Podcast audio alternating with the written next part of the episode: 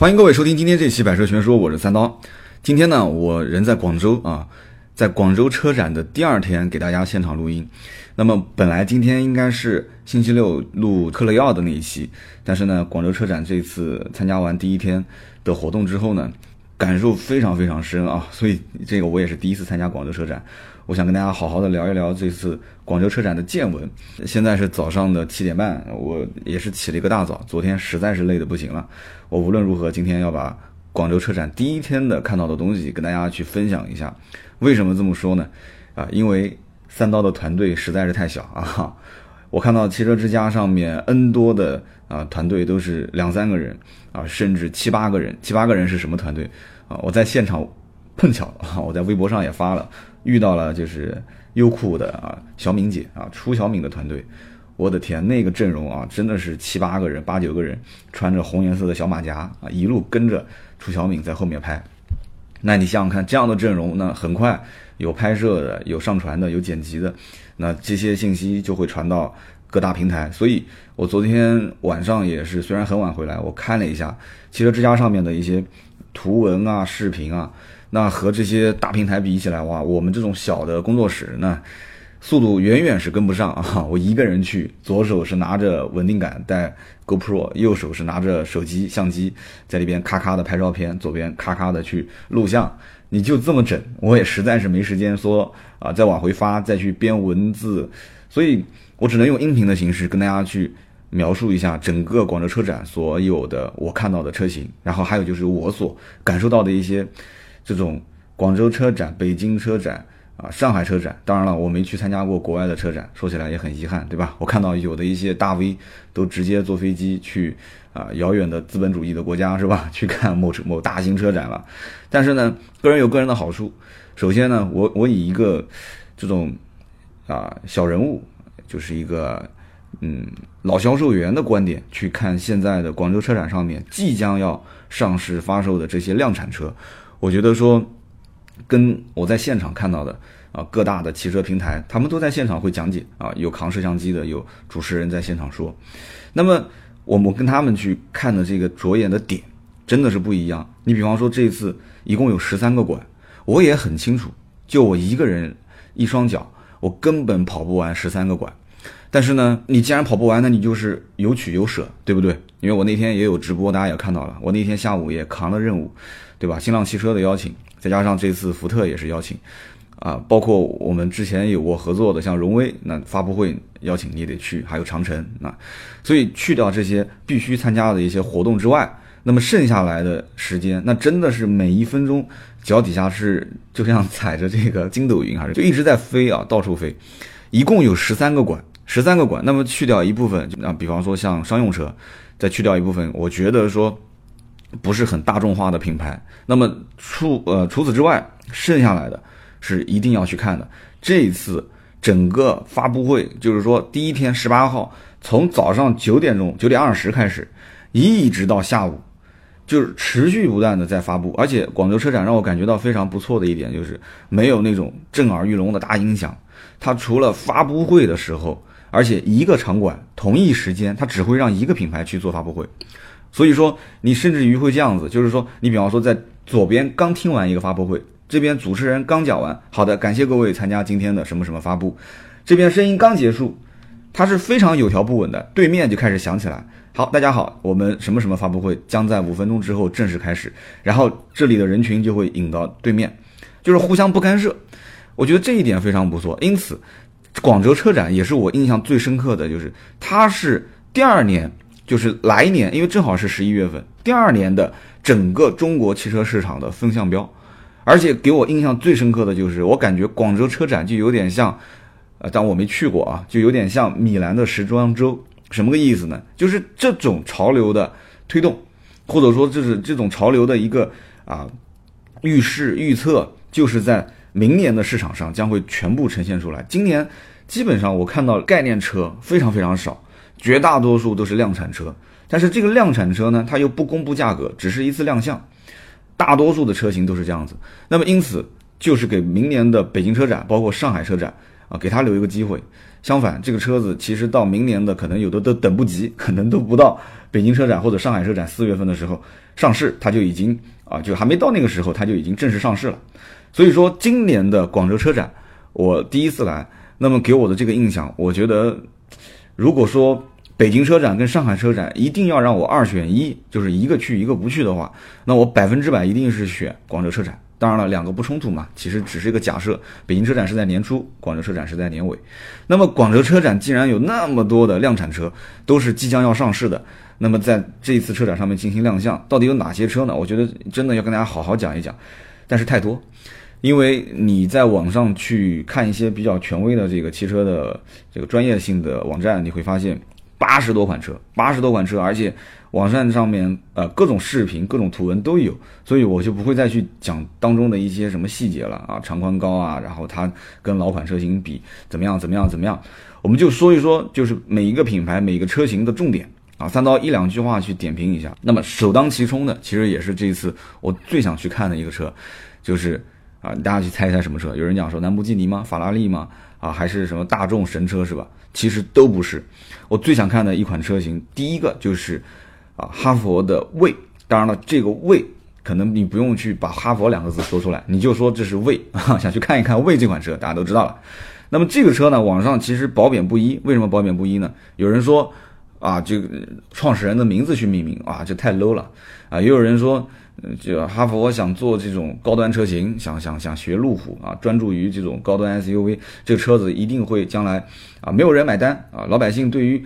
国产品牌对于自主品牌的买单的上限就不可能超过十五万啊！有我上次说传奇的 GS 八，我说十八万两千八这个价格就是我定义的这个级别当中啊，就是你买到那个带 LED 矩阵式大灯的那个版本，就是包括内部的配置各个版本，包括七座，我觉得那个十八万两千八性价比不错。但是有多少中国人愿意掏十八万两千八去选购一辆啊？自主品牌的 SUV，当时这个观点很多人都会喷我，但是你现在反过来看，时间越长，你越会发现，其实这个观点是对的。为什么？十八万多正好合资品牌 B 级车可以选，合资品牌的五座的 SUV 你也可以选，那么就会造成一个错位竞争。而七座的 SUV 是不是一个刚性需求？这就是当时我的观点。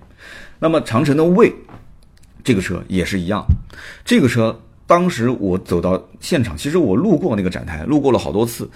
好像有点不太起眼，我也不知道，我以为因为以为是两辆概念车在那边，因为我第一反应是先不看概念车，先去看那些即将要上市的新款车型。那么当时这个魏和呃，就是这个魏的展台和林肯的展台和英菲尼迪的展台和广汽的 Acura 就是讴歌的展展台都在一起，而且最搞笑的就是魏的那个标志和林肯的那个标志太像了。所以我来来回回走的时候，从英菲尼迪走过林肯，然后走过 Acura，就是讴歌，我就我就过去了。来来回回走过两三次，我都过去了。真的是，我竟然没有看到魏这个品牌，而且那个魏的字也不是很大，就是一个中文的魏。我一直以为是林肯，就我一直以为是林肯展台，它两个展台放在一起，整个色调也是那种简简约的那种白色的色调，林肯也是那种偏有点淡黄色的，它有一个过渡嘛。所以我当时以为是林肯展台，哇，我还在想林肯展台怎么这么大，我就过去了。结果很搞笑，到了最后临闭馆的时候，我才发现原来这是魏。我我在魏的那个那个上面还打了一个圈，我竟然都没看到。后来我就去魏的展台去看，工程师当时因为可能也是现场人比较少，有一个人还就一直跟着我。这个魏的车型一拉开车门，我的第一感觉啊，因为本身哈佛就想去想去去打造中国版的路虎。我当时一拉开车门，我一感觉，哇，它这个内饰的做工啊，各方面确实是在标杆啊，再去对标这个标杆车型，就是路虎车。不管是从真皮的缝制啊，这种质感，还是你坐上去之后，你的门把手，还是升降车窗，就是这种每一个部件的这种感觉，阻尼的感觉，它是有意识的给你设计出那种豪华质感。这些东西我觉得都不用去考虑，都不用去考虑。二点零 T 加七速双离合。就是国人在三大件方面，我觉得还是要有很长的路要走，这是一点。另外一点就是，工程师当时也是很细心，就一直在陪陪着啊，说啊这个那个的。当然，这不是说我是要求厂家陪着我，厂家就是安排了这个厂家的，就很明显看那些人都不是销售员，而且他非常的客气。然后看到我背着包，又带着腰包，手上又拿着摄像机，他说要不要帮你去拿？然后我说不用，但是我不要的话，后面的背包又会抵着那个座椅，他也会看我这种不是很舒服。他说那我还是帮你拿吧，我就放在侧面，他帮我稍微带了一把。那么他那种就是一直就拉着你想问你哪边你觉得有什么不太好的地方，哪边会需要改进的地方，就那种感觉，那种谦卑的感觉，那不是装出来的，那绝对不是装出来的。我觉得这一点是让人比较欣慰的。那么。这一次的未上市，一个是 W 零幺还没上市啊，就是亮相；还有一个是 W 零二，一个是等于相当于是中大型 SUV，一个是紧凑型 SUV。就 W 零二是紧凑型，但是两个定位完全不一样，不是关大小的定位啊，不是光光大小的定位。W 零二的那个车很明显，一看就是针对城市小白领、小年轻，就是偏运动化、偏时尚。W 零幺就明显就中规中矩，想要打一个就是中高端的。这个 SUV 的市场，所以 W 零幺当时这个车一进去，哇，我一看全数字仪表盘、虚拟仪表，然后各种镀铬，各种那种就有点类似像走有点奔驰还有路虎结合的那种路线，就是反正怎么豪华怎么造。我当时问他，我说这个车大概价格定位应该是在多少？他说基本上二十上下啊，二十上下，那就大概有数了。因为你看看现在哈弗的 H 七。对吧？同样的发动机、变速箱的平台，当然他们说这个 2.0T 和七速双离合的调教会跟那个不一样。那这个你你自己去理解吧，你自己去理解吧。那么 在这样的一个情况下，这个车的定位，哈弗的 H7 定价基本上也就在十六七万了，所以这个车的定价应该不会不会低于这个价格，所以二十上下应该是会有。那么又是一次冲击国人对自主品牌的一个。到底愿意付多少钱的一个机会，明年就能看到啊！明年就能看到，就是 W 零一跟 W 零二。那么这个车型其实它的标志，我刚刚说到了，跟林肯有点像。那么官方的说法是什么呢？是保定市的那个直隶总督府前面的旗杆啊，因为本身保定也是啊魏总也是这个长城的轿车的老家家乡，所以这是一个具有浓厚的啊。国人的这个情怀和气息的这样的一个车型，W E Y 哈，然后那个灯也是竖着的，标志也是竖着的。好，为我就讲完了。那么这个车最大的一个悬念就是，国人到底对于这种即将要登场的二十万上下，真的是从做工各方面你没什么话可讲啊，做工、造型、设计。甚至于包括空间配置都没什么话可讲，唯一就是你对它的发动机、变速箱你有没有信心？唯一就是你对自主品牌的这个定价，你愿不愿意去用人民币投票？就这一件事情，哈，这就是为。那么接着我们就讲一个对于这个品牌，国人都愿意买单的神车，就是任性到什么程度？任性到今年广州车展就连新途观它都没上，他觉得说这可能，我觉得厂家可能这样的一个心态。展台已经摆不下了，途观这个车没必要上，反正也好卖，就这么任性。结果上了什么车呢？就是之前大家在网上一直看着的啊那种国产代号叫 G SUV，啊，我一讲 G SUV 大家就知道了，大众的那款车。那么这次正式的命名叫啊，我不知道读的对不对啊，Terramont，Terramont 啊，Terramont，Terramont。那么国外叫 AT 啊，AETAS 是吧？艾特纳斯，埃泽拉斯嘛，埃泽拉斯，艾特纳斯。啊，反正就这么练了，就那么个意思啊。这个车其实基本上可以断定是个爆款。为什么还没上市？我就这么讲呢，因为今年基本上上的车都是明年要上市的，而且都能看得到它的量产的造型。那么这个叫 Terramont 这个车呢，五米零三九的车长，两米九八零的轴距，然后又是五座版加七座版，二点零 T 低功率高功率，然后三点零 T 没有了，它就上了一个二点五 T。啊，这也是其实跟着国家的政策走，因为三点零现在是一个购置税的分界线，而且二点五 T 啊，反正厂家宣传各种好嘛。我个人觉得将来，因为大众背后是谁，上汽也背后是谁，一汽，所以我觉得它可能对于政策的调整，它会有一个先前的一个敏感度，所以我怀疑，我怀疑啊，将来就是明年很有可能购置税的征收方面会更严格，很有可能会调到二点五。甚至于更细分，就是二点零以下一个税收标准，二点五以下一个税收标准，三点零到二点五又是一个标准，所以很有可能这个二点五 T 将来会是对于征收税。这方面的一个预期啊，我倒不太相信厂家说什么这个车功率各方面比三点零 T 各方面要好，因为你大排量涡轮都有迟滞现象，这个东西不用说。所以在这样的一个前提下，你不用去担心这些问题点。而且二点五 T 的 V 六发动机，它也不是一个主力的销售车型，这个车不用说，一定是二点零 T 低功率卖的最好，百分之百。所以这个 Terrament 啊这么大这一个车身，又有五座又有七座，又是大众，不用说，这车一定卖得好。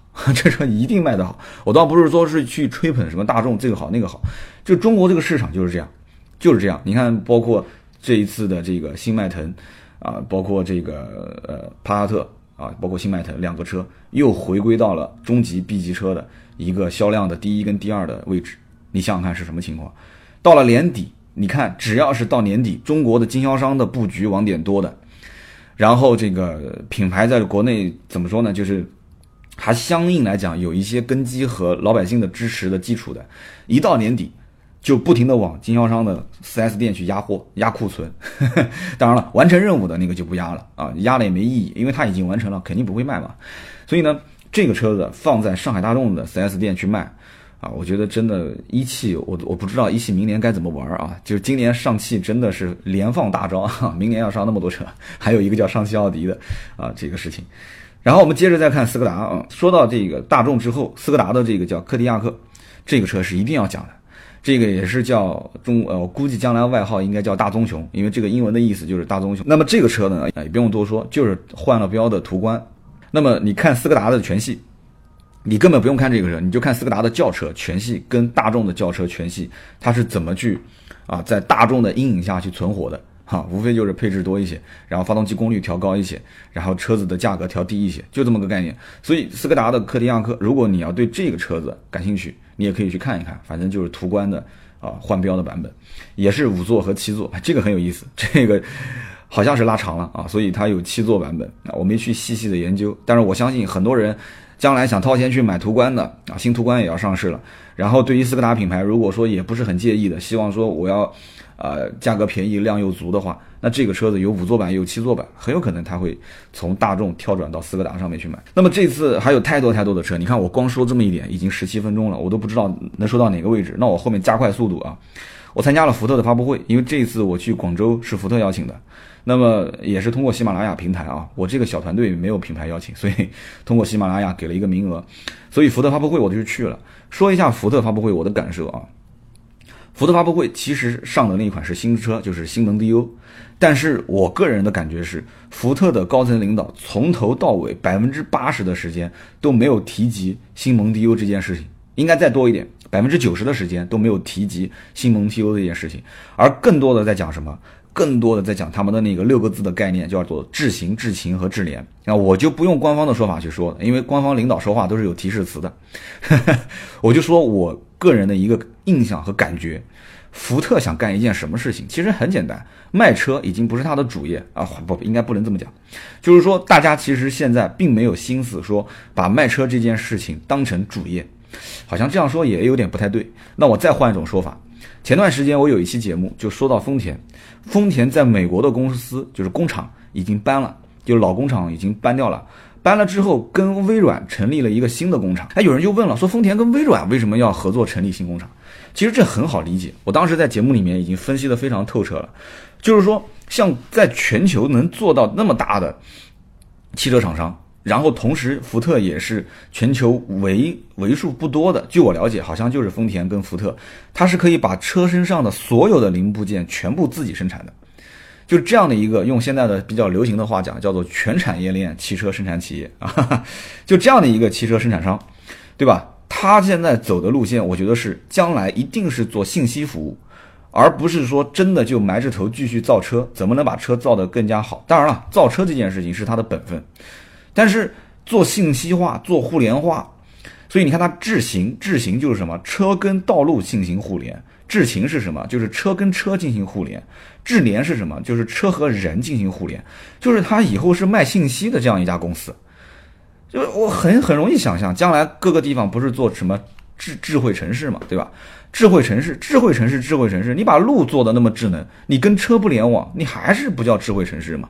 对不对？路上面不就是车嘛？丰田不也是这么说的嘛？对吧？对吧？什么什么车到山前必有路，有路必有丰田车。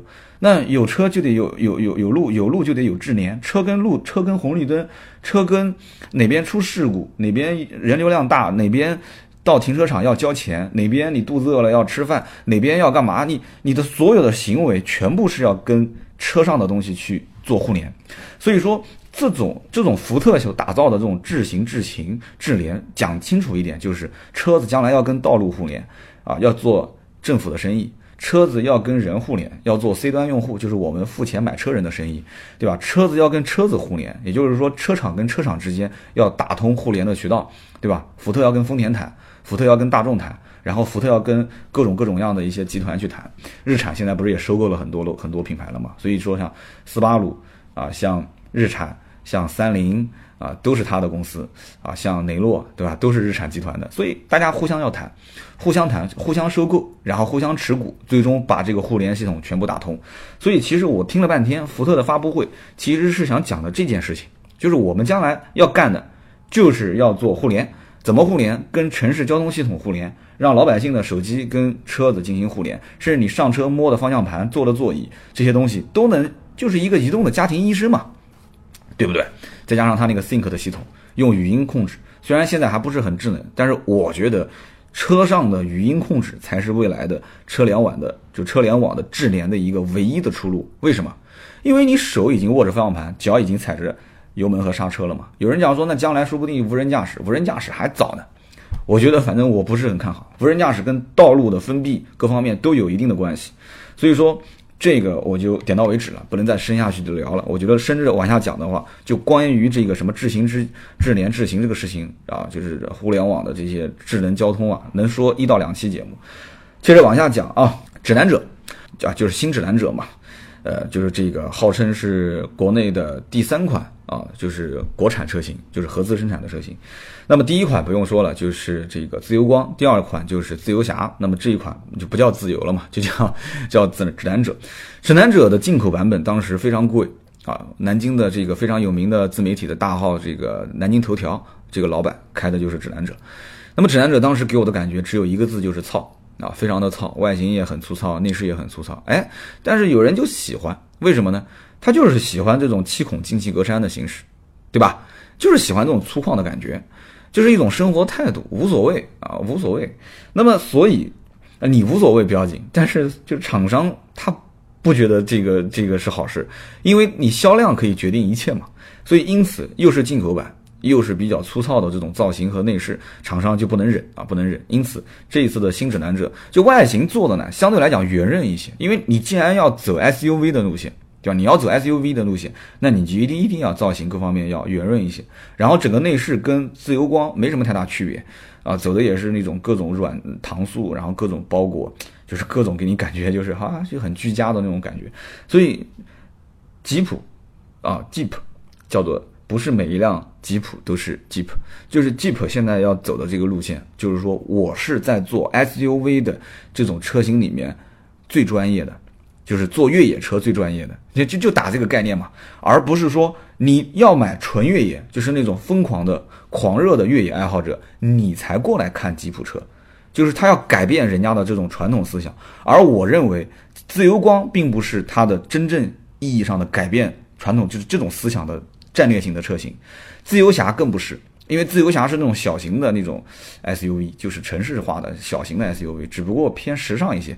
我觉得是把那些什么买甲壳虫的、买 mini 的那些用户，给了他多一个选择。哎，这个很时尚，配衣服的，就是给那小姑娘穿衣服配的，就是各种车评人各种喷，这种不好，那种不舒服啊。但是还有一些什么特点？其实我觉得你根本就不要去评这些东西。自由侠就是给那些小姑娘觉得说 mini 是一种文化啊。甲壳虫是一种文化，自由侠应该打造一个这种小型的，就是吉普的这种年轻女性，然后带点野性的，就 像这种这种文化啊，中性文化、中性美的文化，我觉得应该是要用文化把它聚在一起。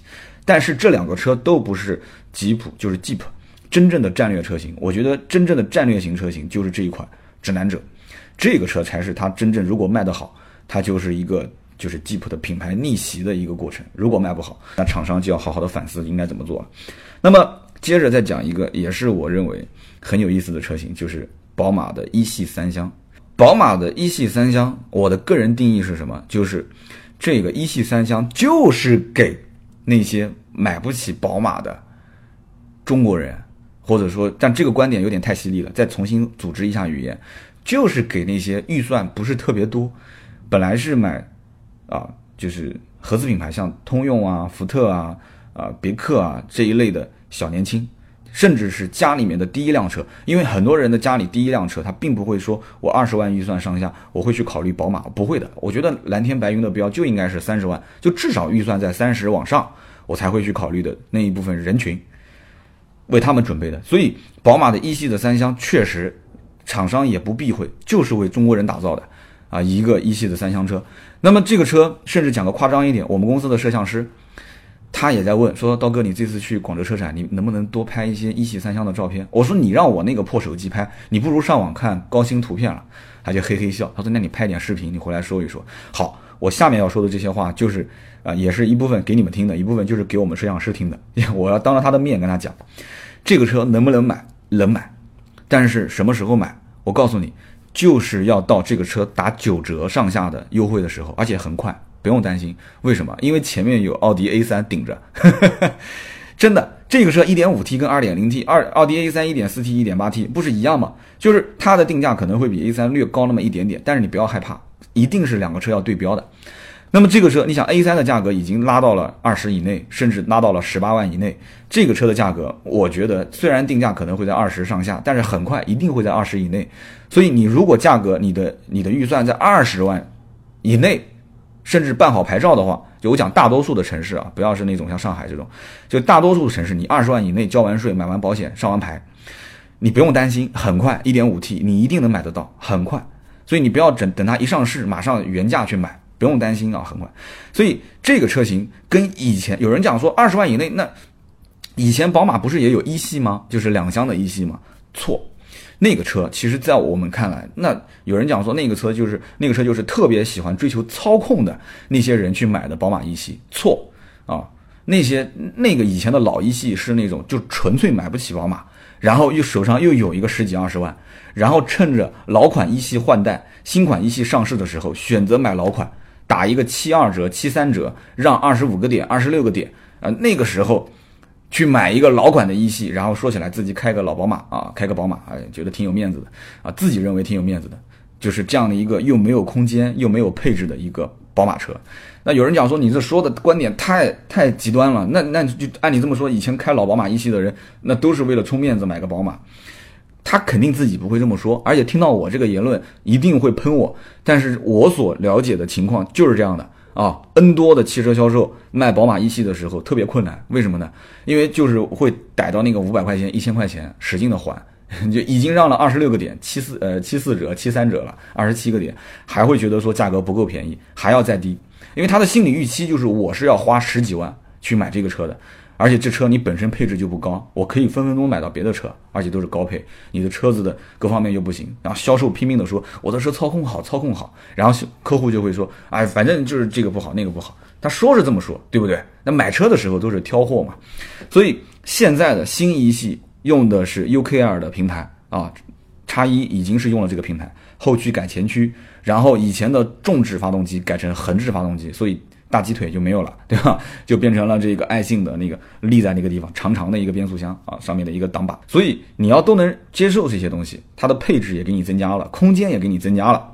我觉得这个一系应该是个爆款，就将来一旦要是价格再低到一定的程度，但是唯一让很多人觉得有点纠结的就是，一点五 T 是个三缸车。这个三缸车和我去买 1.4T 的奥迪 A3 的四缸车，这个到底怎么权衡？那我觉得你就去试驾啊，你去试驾，你不要多想。所以这个我觉得一系是个爆款。我当时遇到了宝马的高层，我还说，我说这车一个月准备个一万台的这个库存给经销商去卖。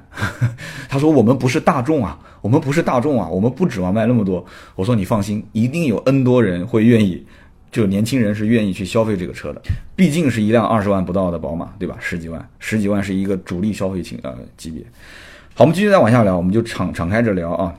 呃，英菲尼迪，英菲尼迪上了 QX 三零啊，当然还有 Q 六零，Q 六零这个车比较冷，所以但是很帅那个车。Q 六零我建议大家去看一看，就参观参观，摸一摸，开一开就可以了啊。广州车展不给开，但是去 4S 店可以去开一开，但是你肯定不会买啊。反正我相信绝大多数人不会去买啊。那么 QX 三零呢？现在目前的情况是什么呢？是进口，就是说它暂时不国产，是用来试个水。那么这个车就是一个换了壳子的奔驰 G R A。那网上应该大多数都能看得到啊，各种评测啊，这种文章都会写。但是如果你要说 QX 三零是一辆换了壳的奔驰 GLA 的话，那我要再加一句，是一个比 GLA 要成功的产品。我真的也非常期待这个车能变成国产啊！我很有可能觉得这个车将来会是英菲尼迪家族里面的一个小爆款啊！为什么说是小爆款？因为本身英菲尼迪这个标志。可能很多人就把它给 pass pass 掉了，人家大奇瑞嘛啊，但是你想一想，这个想想还真的挺期待的，一辆换了奔驰的标志的 G R A，然后还会有四年的啊免费的保养和维修，然后本身英菲尼迪的这种返修率也很低啊，然后各种就是它的那种日系的风格的内饰，虽然说它也是有能感觉到那种呃方向盘啊还有按钮的布局啊有点奔驰的感觉，但是它毕竟还是在。这个这种日系风格的车企里面去生产的车，所以就很有意思。就这种感觉，有有一点点，有一点点欧式的，又有一点日式的这种感觉，我觉得是我挺喜欢啊，我挺喜欢。如果刀嫂不介意，将来说不定给他也可以配一辆这个 QX 三零啊，一点六 T、二点零 T，也是跟这个奔驰的这个动力总成是一样，就不多说了。反正这 QX 三零现在目前是进口，定价可能略高一些。那么将来。国产之后要看进口市场的反应，如果进口的形式市场反应还不错，将来国产我相信这是个小爆款，小爆款啊。那么我们接着再往下说，长安的 CS 九五，哇，这个车，为什么我要说哇这个车？因为 CS 九五最有特点的一个地方就是它的前面的中网，之前在是北京车展吧，好像还要在北京车展之前，它是。啊，就是非常丑的那种回字形的中网啊，真的，我上网看了一下，确实也丑。那么这一次把它改掉了啊，改成了一个就有点像八字形的中网啊，就是三条横置的一个进气格栅。那么 CS 九五我就不多说了，因为之前我聊 GS 八的时候啊，传奇的 GS 八的时候，呃，很多人也在讲啊，就是说这个车反正各种各样的好，各种各样的帅气，各种各样的漂亮。那我要说的就是 CS 九五也不丑。啊，CS 九五也不丑，配置也不低。这一次在车展上看到的这个配置，基本上能怼的配置全怼上去了。那么外形只能说没有没有这个 GS 八那么惊艳。但是你要知道一件事情，就是中国人是喜欢什么？中国人就喜欢中规中矩。有的时候叫好的东西，它不一定叫座啊。包括内饰也是，你打开车门，你发现长安的 CS 九五整个。中控内饰也没有什么可圈可点的地方，但是就是这样子，我觉得反而这个车不一定卖的差。我一直讲，在中国卖车，一定不能有绝对的短板，啊，一定不能有绝对的短板。你没有什么特别大的优点没有关系，但你不能有绝对的短板。这就是 CS 九五，大家反正很快就能看到这个车了，我就不多说了。然后紧跟着荣威，荣威的 i 六啊，荣威 R 六这次是同时上了三款车，发布会我也在现场啊，因为我跟上汽确实也有过一些合作嘛，也是南京嘛，也算是半个老老乡了。荣威其实就是就是南京啊，不，名爵是南京，但是后来不是上汽跟 南汽就买断了他的这个这个 MG 嘛，对吧？反正就是说跟南京有点渊源嘛，所以有很多领导也是南京人，都认识。那荣威这次发布会呢？我在现场啊，呃，三款车，一个是 i 六，还有一个是 i 六的呃插电式混合动力，还有一个就是 e r 叉五啊，一个是 e r 六，一个是 e r 叉五。那么就重点讲 i 六吧。然后我在我在车展看 i 六的时候，正好是那个夏冬老师在里面去拍摄讲解，所以我也不太好进到这个内饰，哈哈，就我我我为夏冬老师让让了位子，要不然我去捣捣乱，拉拉车门什么的，他肯定很郁闷。i 六呢，其实很容易理解。i 六是一个定位比荣威五五零要略低的车型，但有人讲说这个车之前是荣威五五零 L，就是加长版。啊，我不管它加长不加长，但是 i 六其实所面临的这些竞争对手，比方说像帝豪 GL 这一类的车型，啊，艾瑞泽七这一类的车型，其实荣威自己很清楚，首先打造的是什么？互联网汽车嘛，对吧？有这个马爸爸在后面砸钱，用这个云 OS。就你们都没有，至少这一点我是有的。然后再用什么分组系数零点二五，世界上最强啊，就是各种，我就特别服，我就特别服上汽的人的那种，对于文字的这种营销，就是各种 在一个名词前面加很长的一个前缀，哎，就就是反正各种我也我也说不上来。以前我在荣威做过培训那种，什么双翼，什么什么进展式前进气格栅，然后。呃，金钻一体式前进呃前大灯，哇，就是那种很长的一段形容词，再加上一个名词，我觉得这个上海真的是一个出文人的地方啊。荣威的 i 六，反正这个前脸的设计、内饰的设计都是跟之前上市的 R 叉五啊非常相似，我觉得也是荣威将来会走家族式的脸谱、家族式的内饰设计的这样的一个风格，基本上不用多说了。这个车空间配置，荣威本身上汽也是喜欢啊，就是搞装潢嘛。我就一两一直经常说，通用、上汽都是搞装潢的，就是内饰你不用去担心。荣威的车至少不不难看，从外形上来看也是啊中规中矩，流线啊各方面不难看，内饰也是不难看，也是挺居家的风格。唯一就是你对荣威的这个 i 六的。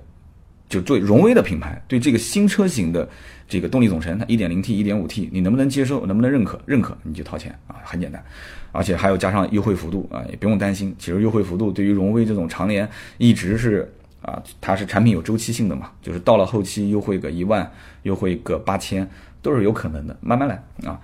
接着再聊宝骏五幺零，宝骏五幺零呢，你想想看，宝骏五六零，你听这个名字啊，宝骏五六零，宝骏五幺零。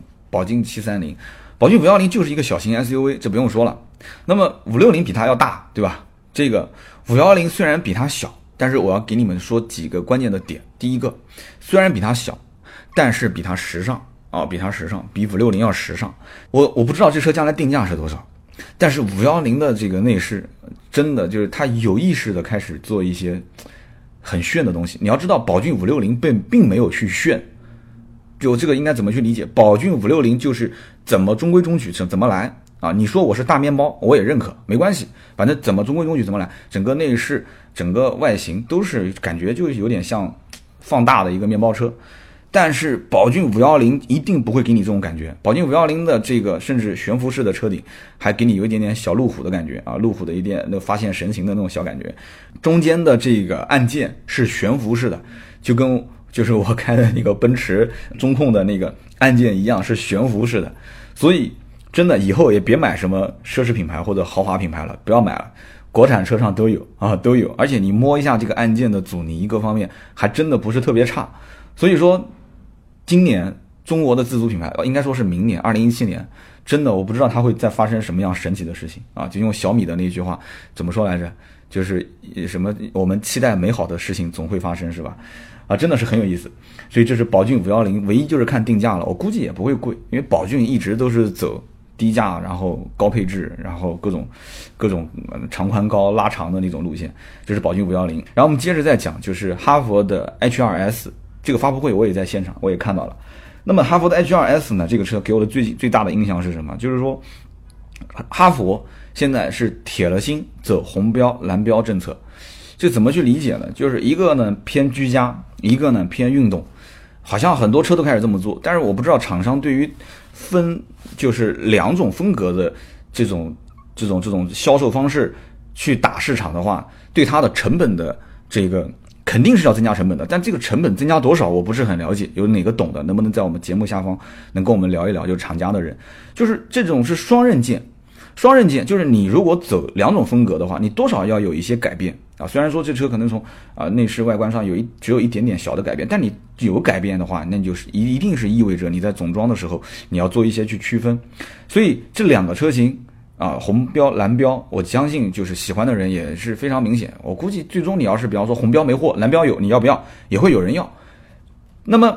这个车定价八到十，那么发动机一点五 T，我觉得真正是同级别车型当中打什么竞争对手，你自己去比就 OK 了。但是我觉得很有可能它会是去吸引买那些八到十二万之间的轿车的人群，他会想一想说，哎哎，我我我我买那个哈佛的 H2S 那个车型，呃，我觉得挺时尚的，看起来也不错，那要不要去考虑？我就不买轿车，我就买这个车，所以。这个车型很有可能，它打的不是同级别当中的这些 SUV，而有可能它真正去吸引的客户是那些花八到十二万买一些自主品牌的轿车，呃，甚至于可能是合资品牌的一些轿车，八到十二万也可以买到很多嘛，啊，朗逸啊、宝来啊这些车都能买得到。所以我在想，有没有可能会是这样子？那么唯一打开车门的时候，我觉得当时也是让我吓了一跳，这个设计有点太大胆了啊！厂家说法叫做手风琴式的设计。这个手风琴的式的设计就是全部，因为你看大众的有没有看过大众的那个啊，就是新款的迈腾，就是那个出风口一个贯穿式的一个长条的这个出风口，当然有的是假的，有的是真的，它这个也是一样的，它把它变成竖格式的，就是一个一个的一个的一个的竖的，我觉得这就有一个问题了，人家大众的横条式的这种出风口只有两三根线，两三根长线条就 OK 了。结果你要如果把它竖起来的话，你也是整个前面仪表台环绕全部贯穿。那有很多人有那种就是密集恐怖症的人，就是你看前面有 N 多的竖条形的这种出风口，哇，那种心里面的那种感觉。所以有一个方法是可以去去改变它，就是你把出风口用手拨一下，把它全部拨斜过来，那相对好一点，相对好一点。所以这是一个二一个它不对称式的这种中控设计。我我觉得这个。反正你已经，反正量产车已经出来了，我也不好去多评价啊。所以我觉得真的这个就是特别时尚、特别年轻，能接受一些新事物的人，大家能接受。但是如果你是一些守旧的，然后对于这种很大胆的内饰设计有一些不太能接受的话，你可能得多看两眼啊，多看两眼，就多看久了也就习惯了啊。那么接着往下讲，沃尔沃，沃尔沃的 S 九零只能用两个词来形容啊，两个字来形容，就是任性啊。怎么个任性呢？首先第一个任性就是。国产国产的沃尔沃 S 九零和进口版本的同时在售，这个也是让我有一点点看不太懂的。可能他是也想保，就是它的 S 九零这个旗舰型的车型的地位，所以它的旗舰版本的七十多万的进口版，它也在卖标标准轴距版本。这个车型不用说，只是一幅画挂在那个地方，我相信国人没有多少会去买这个车型的，因为有国产，我干嘛还买进口呢？这是其一。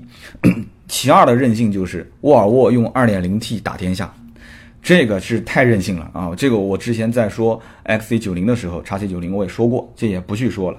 第三个任性，据说是李书福李老大点名要干的一件事情，就是三座版，三座版本太任性了。虽然我以前在卖 A8 的时候啊，我在看奔驰 S 上市的时候，我还开玩笑，我说，哎，如果副驾驶没有的时候，那这个车感觉会非常好。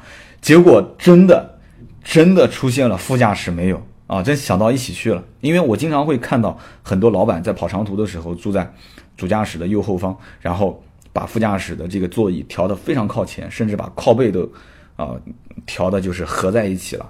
那么这样的话，它副驾驶会形成了一个非常大的可以敲腿的一个空间啊。所以我当时还开玩笑，我说，就以前在卖车的时候，A 八啊、S 啊、七系的时候，我还在说，我说副驾驶真的完全可以有那种，其实你根本就不需要把副驾驶去掉啊，我觉得，因为很多车上就有那种一键就可以把副驾驶完全往前推，然后座椅折叠，就是很多车就有这个功能啊，副驾驶往前移，然后座椅折叠，折叠的角度会正好跟后视镜的角度进行一个调整。就是厂家已经有这一套程序了，就是调整副驾驶的位置的时候，它会避开去阻挡副驾驶的这个后视镜，它早就有这套系统了。那你就不能把副驾驶的座椅也安上，然后你也设计这样的一套就是程序就 OK 了嘛？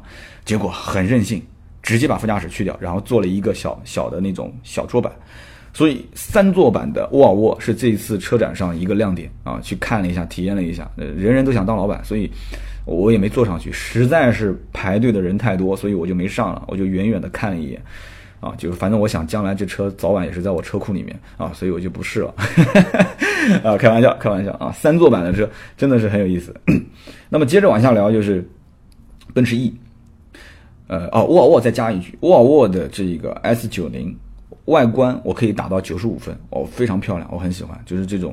很很很阳刚的这种直线条的外观，九十五分，内饰的材质可以达到九十分，很也是明显很用心的那种那种各种包裹各种做工材质很很优秀，但是我真的是对它这种韧性捏一把汗，就是它的整个内饰的按键非常少，按键非常少，它就是全部大面积的那种木纹的木板的大面积的覆盖。没有什么按键，然后一个大的液晶显示屏，然后主驾驶也是全液晶的虚拟仪表，你觉得这是一件好事吗？我觉得在豪华车上，就是在你看七系，你看 S，你再看奥迪 A8L 的话，你看这些豪华车，包括哪怕就是宾利，这种用用你哪怕就是吹嘘一下，用手工打造什么，然后各种按键，你得有啊。按键是什么东西？按键就是让人跟车去。有接触的那么一个东西，这个东西打开车门的时候，会让可能就是开这个车的老板，他带客户一开门，哇，就很惊艳，好好豪华，哇，你的车好有科技感。什么叫科技感？就是目前阶段来讲，对于中国人，就是你拉开车门，各种。各种按键，然后各种豪华的那种按键的那种质感。但是沃尔沃，你把这些东西都去掉之后，这么任性，又是一个 2.0T 的车，中国人很多还会用排量去定义豪华和不豪华。你在打开车门之后，发现又是这样子，又又是虚，就会觉得说屏幕越多越 low 啊，会是这种感觉，真的是会这样。所以我很担心，所以我希望真的屏幕是要有，但是按键明明其实有好多的空白的地方，你你不用去留白它，不要用大面积的木纹，中国人不会懂那个木质。多么值钱！你跟他说这个木质是什么？阿拉斯加雪山上面的一个什么千年的树，砍掉之后，我运过来，又到什么火山口去烤，烤完之后拿过来的那种木纹，找了一个六十年的工匠啊，去去雕刻，没有用，没有用，很多人是不认的。你不如就是索性把那些功能键全部用很啊，就是阻尼各方面感觉非常好的，摸上去的质感也非常好的按键放在车上。我觉得销量至少能给你增加百分之二十到三十。沃尔沃的 S 九零说完，接着聊奔驰 E。奔驰 E 上了一个标轴，啊，就是这个 Sport 版本。这个我觉得很容易理解，就是说一个就是降一点点价格。你看奔驰的 C 啊，奔驰 C 两百的标轴卖的比奔驰 C 幺八零 L 还要便宜，那么排量呢？它还是一个 2.0T 的排量，是吧？所以奔驰 E 的 Sport 版本很容易理解，也是的，就是让那些啊，就各方面的配置略低一些，对吧？啊，虚拟仪表盘也没有了啊，就是反正配置再低一些，然后定价再低一些，但是你仍然可以买到一款 E。讲起来的话，标轴的操控感各方面还比奔驰 E 的长轴距要更好啊。这个嘛，就是厂家的营销话术，这就不多说了。但是我只说一句话。我当时路过奔驰 E 的时候，以为是我开的那辆 C 在展台上。我在看侧面的时候，我知道那辆车，因为放的那个位置最显眼，肯定是奔驰的新款车型，是 E 的这个标准轴距。但是我从侧面，然后走到四十五度角的时候，又是个大标。你知道的，这个车从 S 到 E 到 C 长得都一样，所以真的你开出去很容易，我相信百分之百很容易会被。别人认为你开的是一辆 C 啊，你如果想要低调一些，你可以买一辆标准型的 E，然后你把尾标换成奔驰的 C，你可以把它写成 C 两百啊，C 幺八零 L 都可以，那就更低调了，对吧？然后上了车之后，你说我这是一台 E 哦，你是台 E 啊，那么继续往下讲讲这个一汽一汽上的一款 X 四零啊，有人说哎这一汽的车有什么好讲的？对，一汽冲过值嘛，对，开玩笑啊，啊也不是开玩笑，真的，一汽之前奔腾那个上市跟我合作的不是也挺好嘛？啊。不管怎么说，我这个人有恩报恩啊！对，一汽的 X 四零啊上市，这个车呢不用说，一点六升的排量啊，配置各方面，ESP 车身稳定系统啊，胎压监测啊，就各方面，反正当然了，胎压监测是国家规定一定要强制要上的，反正各种配置高，然后它有一个小的这个车机在旁边给你去可以去测试，可以去按这个车机各方面的，给我的印象就是什么？也是在走车联网的路线，但是基于成本的考虑，所以它这个车联网可能也就是啊一个安卓的系统，然后加上一个 SIM 卡，然后就是各种可以联网，可以刷一些论坛啊，反正就是这种。这个车呢，整体来讲不难看啊，你去可以看看我呃这个应该讲叫啊一汽的叉四零，比叉八零要小，那不用说了嘛，造型比叉八零要好看的太多太多，更年轻化。内饰我看了一下子，就是不能打开车门，因为是围起来的，内饰也很年轻化。我觉得应该不会难卖。就这个车，如果定价很便宜的话，如果是啊七万多或者是六万多起步，然后到一个，因为刚刚前面说的哈弗的 H2S 是八到十万，那这个车如果有可能是七万多，七万小几千起步到九万多截止，我觉得应该不会太难卖啊，应该不会太难卖。呃，甚至再便宜一点，六万多到八万多，那就更更棒了啊。那么继续往下讲，本田思域的 1.0T，1.0T 的这个车。这次广州车展能看到啊，手动挡十一万五千九，自动挡十二万七千九，价格又一次的拉低，啊，又一次的让我很担心这个车要加多少钱。就是你不要说因为价格低你就很开心，本身现在一点五 T 的版本的这个思域你就买不到，东本的产能已经几乎就快崩溃了，现在再上个一点零 T，你觉得这车能买得到吗？啊，又是一个新的发动机，所以这一点零 T 我觉得也是。啊，能看到但不一定能买到的车，价格又那么低，但是这个车一定得上，为什么？因为卡罗拉，对吧？丰田的雷凌、卡罗拉都上 1.2T 了，你必须得怼它，必须怼啊！所以这个 1.0T 你各种数据都很逆天，本田也是干这个事情的。那有一点要跟大家说的就是，这个车，我觉得日本人也是太实在了。呃，LED 大灯减配掉了，还把后视镜搞了一个非同色后视镜啊！我我的天，你你就偏要让别人知道他是一个开入门版的 1.0T 的人吗？对不对？所以我相信 N 多的人买回去一定会把后视镜的罩子给换了啊！但是这个大灯换的话成本有点高，大灯是这个带透镜的大灯，然后后视镜是非同色后视镜，就不是呃大灯不是 LED，后视镜也是下面有一圈黑颜色，然后。轮毂要再小一圈，所以我觉得 1.0T 的这个车真的让很多人很郁闷。你就不能轮毂标配吗？你就不能也上个 LED 吗？你就不能后视镜不要搞一个什么这个这个非同同色后视镜吗？你什么都一样的话，你价格再贵个一万块钱我也能接受啊！我相信 N 多人一定是这种心声，所以就给了 4S 店一个改装的机会啊。我们接着往下讲，宝沃上了一个这个紧凑型 SUV 啊。这就不说了，一点四 T、一点八 T，这车上市之后看定价，定价合适，一定也会有人买，因为这个价位，大家觉得以前的老三样路上跑得多的这种车型，啊，看的已经麻木了，对吧？隔壁老王开的这个车，隔壁老李开的这个车，我不想再开了，所以紧凑型 SUV 多个选择也不是一件坏事。那么，我估计宝沃 B 叉五这个车，BX 五也会干一件事情，就是跟之前的呃，就是 BX 七啊，走的一样的路线是什么呢？可能也是什么前一万名用户啊，什么呃终身免费保养，或者是啊终身免费保养估计不太可能，终身免费维修，对吧？因为新品牌嘛，对吧？大家对这个车的可能质量各方面还是有些担忧，那就终身给你免费维修啊。B X 五如果真的是这样，定价又相对合理的话，一点四 T 一点八 T，再来一个什么终身免费维修啊，再送个什么三年免费保养之类的，我觉得说不定啊，这车也是个爆款。那么再讲讲新捷德，新捷德本田新捷德的话，就多了一个 1.5T 啊，没有什么太大变化啊。然后你自己看吧，这车也是相对比较边缘，1.5T 我觉得也不太可能把这个车能从边缘的这个地方再拉回来，可能性不大。那么继续再看这个，啊，这个就是豪车了啊，豪车，哎，为什么我把豪车放在后面讲？我应该把豪车放在前面讲，是不是？呃，法拉利、兰博基尼、保时捷、宾利，他们都在一个展厅。呃，兰博基尼上了一款车，但这英文不太好念啊，我就随便念了啊，叫 Centenaro Centenaro 啊 centenario 哎 centenario 哎，我估计也不是英文，C 开头的 C E N T E N A R I O。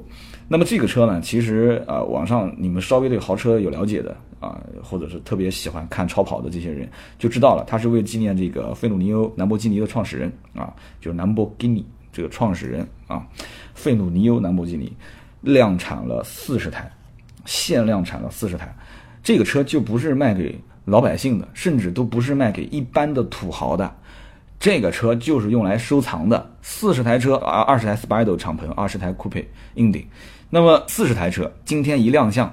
不用说，肯定一帮的土豪就开始去要下订单了，所以我在现场也看到有好多的，对，今天第一天啊，但是我看到好多人不知道是要买还是要干嘛，就跟着他们这就就是厂商的人在那边聊天，然后指指点点这个车。如果其中有土豪，或者是有帮土豪在问这个车能不能买的，我觉得广州车展是一个好时机啊，赶紧去交钱，赶紧去买这个车，一定只要是限量四十台，将来一定涨价，这个收藏级别的。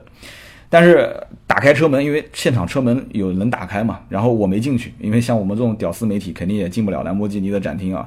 这个我后来还是跟名车志才进了宾利的这个展台，要不然宾利也是屌丝媒体不给进啊。然后呢，兰博基尼的这个车门一打开，当时我也是笑了啊，我也笑了，因为兰博基尼的这个大家都知道，像5.2 V10 的发动机跟奥迪也很像，然后之前奥迪 R8 呃，这个兰博基尼的这个 LP550-2。啊，都是五点二都一样的啊，V 十的发动机，一打开车门我一看，我的个天啊，一个十点一寸的大屏幕，据说还可以去用手机 CarPlay 去联网。你要知道，当年的兰博基尼的这个中控连中文导航都没有啊，手机要想放音乐想连主机的话，还得要买一根线，那根线两三百块钱。这一次竟然直接上了一个十点一寸大屏幕啊，就感觉特别 low 啊，那个大屏幕特别 low，然后还有 CarPlay。啊，我真的我也是醉了。但这个车真的很强悍的一点就是，你走到它屁股后面去看，那个大的尾翼啊，就是那个应该不叫不能叫尾翼，就是像后保杠一样的，就像鲨鱼鳍一样的，非常夸张啊。全车碳纤维，一点五二吨，没听错啊，一点五二吨，六点五 V 十二的发动机，七百七十匹啊，哇，真的很厉害啊！应该叫后一字板，那不叫后尾翼，很夸张，很夸张。那么这次呢，这个兰博基尼还上了就是 Hurricane，就是 Hurricane 的这个 LP 五八零杠二的 Spider 敞篷版啊，这个就不说了，五点二 V 十，呃，三点六百公里加速。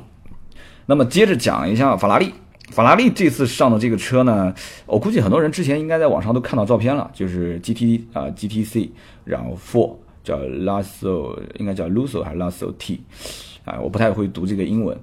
就是老外在现场一直在说，但是我没注意听。其实要听一下就会读这这段英文了啊。GTC Four，那么这个涡轮增压版本其实很很很容易理解，因为加州，对吧？我们之前好像有一期叮叮叨聊汽车也聊过，加州和这个车的动力总成其实是是一样的啊，也是带 T，也是带自然吸气啊，有6.3 V12 的，有 3.9T 双涡轮。那么 这个双涡轮 双涡轮 V8 的引擎跟那个六点三 V 十二，除了引擎上有区别之外，两个车其实定位也有一定的细微的区别。你比方说像这个车型，这个带 T 的这个法拉利的 GTC4 带 T 的版本，它就是前中置，就听好了，它是前中置后驱啊。但是如果是买自然吸气的六点三 V 十二是前中置四驱，所以两个车定位，我个人感觉是啊 V 十二的版本就是不带 T 的版本，比它的定位是要高。你从定价上来看，肯定也是这样。然后这种车的造型就是买菜车。有人讲，我靠，这么贵的车买菜车三百多万，三百五十八万八，真的是这样的。很多土豪买这个车，在后面贴了个标，就是买菜车。因为什么呢？因为它是前中置，所以它多出了一个后备箱空间。啊，它的这种像 FF 的那个法拉利 FF 的这种列装式的造型，它多了一个这种后备箱空间，它是前中置，所以很有意思啊。又是一辆超跑，绝对的超跑。但是其实有人讲它不叫超跑，它叫。呃，超级啊，应该怎么讲呢？就是巡航、超级巡航的这种这种 GT 车型啊，不能算是一个超级跑车啊。这个回头有机会慢慢讲。有人讲说，加州就是当年玛莎拉蒂造造的成本太贵了，玛莎拉蒂的标贴上去卖不动，就贴个法拉利的标。这我们不说啊，反正这个车跟加州有一定的渊源啊。但是这个车呢，啊，又跟 FF 的造型很像啊，所以它就是一个前中置两驱版本的。啊，涡轮增压车型。那么接着讲一讲宾利，宾利就是简单带过了啊。宾利这次呢，宾利天越啊，宾利慕尚的 Speed 版本，这个 Speed 的版本是六点七五升的，也是啊，六点七五升双涡轮增压增压啊，六点七五 T 应该这么讲。那么这个车也是土豪要买赶紧买啊。当时我是进到宾利的展台，高层在跟我们聊这个车，这个车据说从这一辆 Speed 版本之后。就不再会有这个六点七五升，官方的说法叫六又四分之三。你把发动机盖打开，你会看那个发动机舱上面会写六，然后旁边四杠三，六又四分之三排量的涡轮增压的这个，就是这个这个 turbo 的发动机，你你从此就不会再看到了。所以，凡是从此不会再有的最后一个版本的这种豪车，将来一定是涨价的。哈哈。然后呢，就是宾利的慕尚，宾利的天越的那个颜色很很有意思，那种英国绿的那种专属的绿色。然后还有就是欧陆 GT 啊，这些我们就不多说了，因为他们看家的两个旗舰车型，一个天越，一个慕尚，啊，我们都聊完了。那么我看看还有什么漏的啊？还有一个小众车型就是斯巴鲁，斯巴鲁的力狮，哎，反正我觉得。首先，两点五的排量加四驱，我觉得这个就注定是小众，因为现在都是铺天盖地的涡轮增压了，都是。但是没办法，因为斯巴鲁的水平对置发动机，它也很认为自己很优秀，确实也不错。但是你怎么办呢？你怎么办呢？你就是一个小众品牌，两点五水平对置，再加上这一次力狮还有包括这个傲虎两个车的改款，从外形上来看，我觉得它也不太可能成为一个畅销车型，它就是那种秃头秃脑的那种感觉。秃头秃脑就就是反正就唉，圆头圆脑的那种感觉，所以我觉得它不太可能成为一个特别爆款。再加上它的排量跟四轮增啊四驱，虽然说呃这个呃斯巴鲁也说了自己啊这个车辆上面配备一个叫做 EyeSight。iSet 是什么呢？就是带 ACC 自适应巡航，带油门就是起步误操作啊，防止你误操作，带预碰撞系统，啊，就是像那种奔驰的 Pre-Safe 的预碰撞，然后也包括像疲劳提醒，但是没有用，这些东西大家都知道了，就是这种只要是豪车上面，基本上大家都有。所以这个我觉得力狮跟傲虎只是一个亮相，但是它的内饰比以前的老版本已经好太多太多了，销量有可能会增加一些，但是不会是成为一个什么特别主流的车型，注定小众啊。然后又上了一个 XV，就是叉 V 的概念版啊，跟翼豹同平台。这个我将来我估计价格如果定的便宜一点，应该小年轻还是会比较喜欢。呃，最后再说一句铃木，我上次刚写了两篇铃木的文章啊，去看了一眼，铃木很有意思，非常低，都我想说低调，但是它这个想高调也高调不起来。铃木没有新车发售，甚至连好像连活动公司的人都不在，就是安排了一些像销售一样在那边站着，好像我站在车边上绕了两圈，也没有人过来接待我。哎，反正这个铃木我也不知道该怎么说了。我结尾不应该是以这种很低沉的。这个语语音语调去结束，应该说一些很有意思的事情啊。反正这两天我都会直播。呃，今天现在几点钟了？应该已经有八点了吧？八点多了。我马上就要从宾馆去到广州车展。第二天，那么昨天我主要是在一楼看的比较多，二楼走马观花。我今天会反过来，会在二楼，就是二层。它其实是广州车展是一层跟二层，然后中间还有一个夹层。我今天会到二层去重点逛一逛，然后一楼的话就稍微再带着看一下。呃。广州车展基本上十三个展馆，大部分我挑出来的车型都说了一遍了，基本上就到这里为止了。今天我爽了一次约，跟大家能听到最后，哇，一分多呃一个小时多了，能听到最后都是铁粉，希望大家能帮我点个赞、评个论啊。这个说一个多小时的话也不容易。那么今天我还要去跟喜马拉雅啊，跟卢云。在他的这个那车我知道去做直播，然后真的是直播啊，喜马拉雅的直播，然后同时还会上这个极速快车道，全国好像也是好多好多几十个城市联网在播，就上午直播，下午直播也很忙，所以就不再说车展了。今天爽约啊，本来是星期六说克雷奥，克雷奥这一期放在下周三聊。好，感谢大家收听今天的百车全说，谢谢，我就不剪辑了，有咳嗽啊，有什么的大家多多见谅。呃，我虽然不像其他的大的媒体能发回图文，能发回视频给你们，但是我希望今天的音频还算及时，还不算晚。你们看完图文、看完视频之后，再听听我的音频，我觉得对你们也是啊，明年的买车会有一个补充。那么今天节目就到这里，呃，更多的原创内容大家可以关注我们的微博和微信，搜索“百车全说”四个字就 OK 了。然后我们每一周的话题，周三、周六。啊，就聊的话题，我们在周一的中午十二点和周三的中午十二点，会在盾牌的朋友圈放出一个二维码，大家加进来，我们就会讨论。啊，讨论群就只针对这个话题来讨论。那么周一和周三中午十二点怎么抢二维码呢？加盾牌的微信四六四幺五二五四，这个微信只是为了加完之后进行讨论啊，讨完论之后我们就会解散。平时有什么消息，我们也会发朋友圈。啊，感兴趣的可以加。好，微博、微信，啊。百车全说，然后我们的直播，你们也会看一看。今天就到这里，我们下期接着聊。我要去喝口水，然后也没时间再睡什么回笼觉了啊！辛苦两天，但是我觉得值得的啊！感谢各位的支持，拜拜。